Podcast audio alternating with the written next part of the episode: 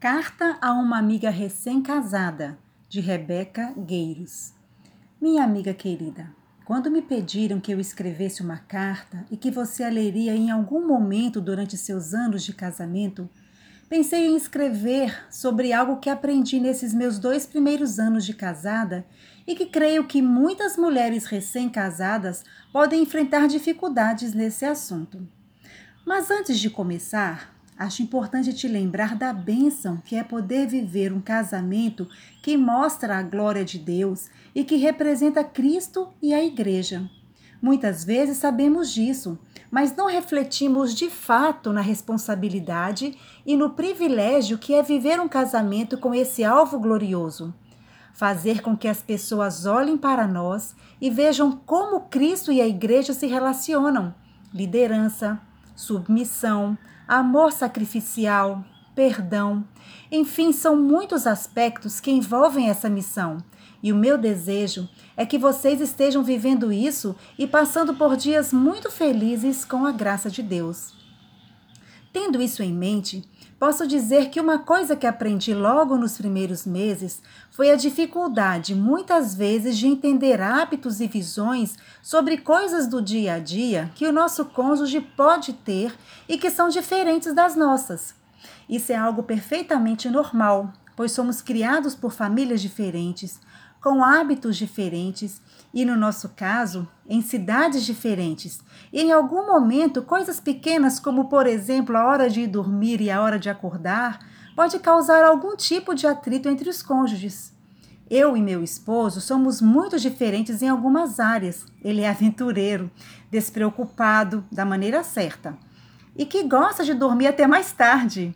Já eu não sou nada aventureira, muitas vezes preocupada demais com as coisas e que acorda cedo sempre.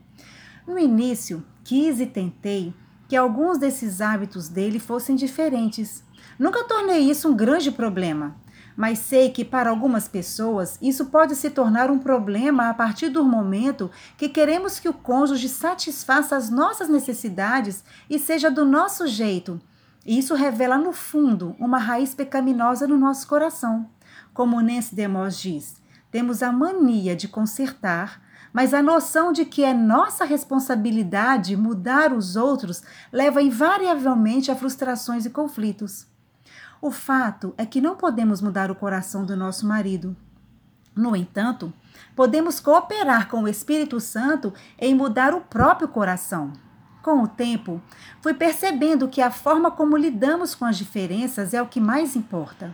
Se tivermos um coração manso, disposto a entender como nosso cônjuge pensa e age, podemos, na verdade, não só o compreender melhor, mas aprender com ele e a nos mudar a partir dessas diferenças. Por exemplo, tenho aprendido a cada dia a descansar em Deus todas as vezes que ele vai surfar e extrapola um pouquinho o horário. Preciso entender que a vida dele está nas mãos de Deus e que nada que acontece está fora do seu controle e eu não preciso me desesperar. Por outro lado, ele também entendeu essa minha limitação e sempre me avisa quando chega na praia e quando sai da praia para que eu fique mais tranquila. Se o caso for algo mais sério, como algum pecado dele, lembre-se que não é sua responsabilidade mudar seu marido. Essa responsabilidade é de Deus. Diga ao seu marido o que está em seu coração, depois recue e deixa que Deus faça o resto. A chave para esses conflitos ou diferenças está na forma como reagimos a elas. Se demonstramos um coração compreensivo, que entende que alguns hábitos diferentes não devem e não precisam se tornar um problema maior do que é, nós vamos saber lidar com as situações a cada dia e encontrar soluções juntos para lidar com as diferenças e viver em paz, com toda a humildade e mansidão com longanimidade, suportando-vos uns aos outros em amor, procurando guardar a unidade do Espírito pelo vínculo da paz. Efésios 4, 2, 3. Espero que você tenha recebido essa palavra em ocasião oportuna pela providência de Deus.